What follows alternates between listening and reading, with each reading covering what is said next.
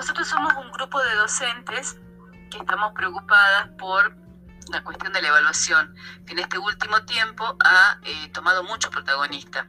Eh, está Laura Lende y Emilce Romero, que son de la Cátedra de Educación Alimentaria y Nutricional, y quien les habla, Claudia Domínguez, que soy de la Cátedra Química Biológica. Las dos materias son de la carrera de licenciatura en nutrición. Y como bien decía, este, estábamos preocupadas por la evaluación, que sabemos que es un proceso que forma parte del aprendizaje de nuestros estudiantes. Entonces, este, la verdad que todas tenemos eh, opiniones válidas para hacer. ¿No es cierto, Emilce? Así es, Claudia, coincido plenamente con vos. Em, la verdad que una de las cosas que hemos estado analizando y pensando es cómo evaluar estos contenidos desde la virtualidad. Eh, cuando tenemos que pedirle a nuestros estudiantes que desarrollen habilidades, este, destrezas, ¿no? a partir de lo que se aprende en las aulas. Y hoy, en esta situación, eh, analizábamos los contenidos de nuestras materias. EAN, que es anual, consideramos que sí es posible este, el dictado virtual, pero hay partes muy específicas de la materia que son necesarias eh, llevarlas a la práctica, tener el contacto con las otras personas que es específicamente lo que nos va a permitir en una planificación, que es el tema central, poder evaluar el cómo lo estamos haciendo. Creo que este, tenemos que buscar más herramientas para hacer una evaluación correcta, adecuada a esta nueva modalidad. No sé, Laura, vos qué opinás en cuanto al tema evaluación. Y coincido, chicas, coincido en muchas de las cosas que ustedes están planteando.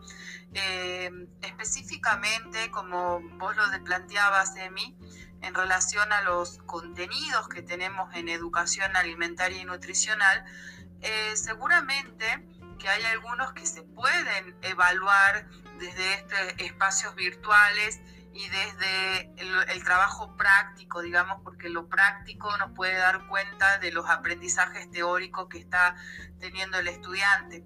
Pero me parece de pronto que, no sé, contanos un poquito, Claudia, qué pasa cuando tenés materias eh, así como más... Eh, eh, no sé, me imagino que estás más en el laboratorio o cuestiones por ese estilo. Cierto, Laura, la verdad que es así. Nosotros, por ejemplo, mi materia, que es química biológica, trabaja con laboratorio, trabajamos en laboratorio.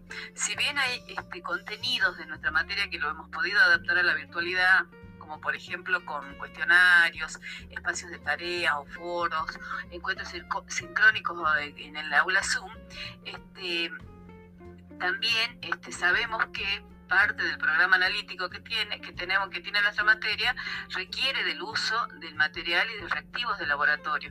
Para esto nosotros hemos ideado videos demostrativos en donde nosotros los profes nos poníamos al frente y filmábamos, por ejemplo, eh, diferentes caracterizaciones como de hidratos de carbono, proteínas y lípidos.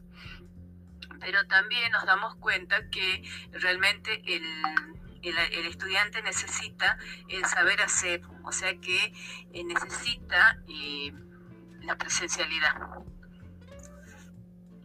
Claro, claro, Clau. Eh, sí, creo que también de esto nos, nos, planteaba un poco Emilce, ¿no? De que hay cuestiones que necesitan de ese contacto con el otro, del, del, trabajo que se puede hacer en la presencialidad más allá de las simulaciones que nosotros intentamos poder desarrollar no sé qué les que como reflexiones finales, quizás chicas lo, lo, lo, digo, lo planteo, de que nosotros en nuestro rol docente probablemente podemos modificar o podemos seguir en este proceso de aprender y modificar la forma en que entendemos la evaluación y la podemos comenzar a pensar como un espacio, como un momento en el cual nuestros estudiantes puedan darnos cuenta de cómo están o cómo se encuentran en relación a esos aprendizajes que nosotros esperamos que ellos puedan lograr.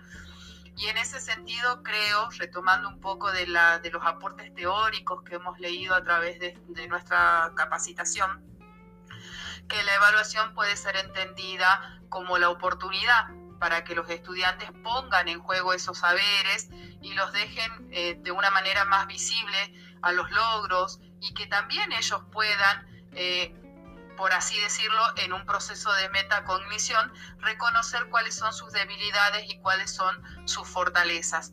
Y en ese sentido, si nosotros nos animamos también a trabajar de esa manera, vamos a poder trascender esta función clásica, le podríamos llamar, que ha tenido siempre la, evaluación, que es la de acreditar saberes o en cierto sentido también en la de, del manejo del control. No sé, eh, ¿qué les parece a ustedes ya como para ir cerrando? Este, me parece muy rico lo que hemos podido hablar el día de hoy. Así es, chicas, es muy rico y todo un desafío para los docentes el poder eh, realmente plantear evaluaciones em, mucho más este, concretas en relación a el contenido que estamos trabajando. Espero que siempre podamos tener estos espacios para seguir eh, trabajando cualquier tema que se presente.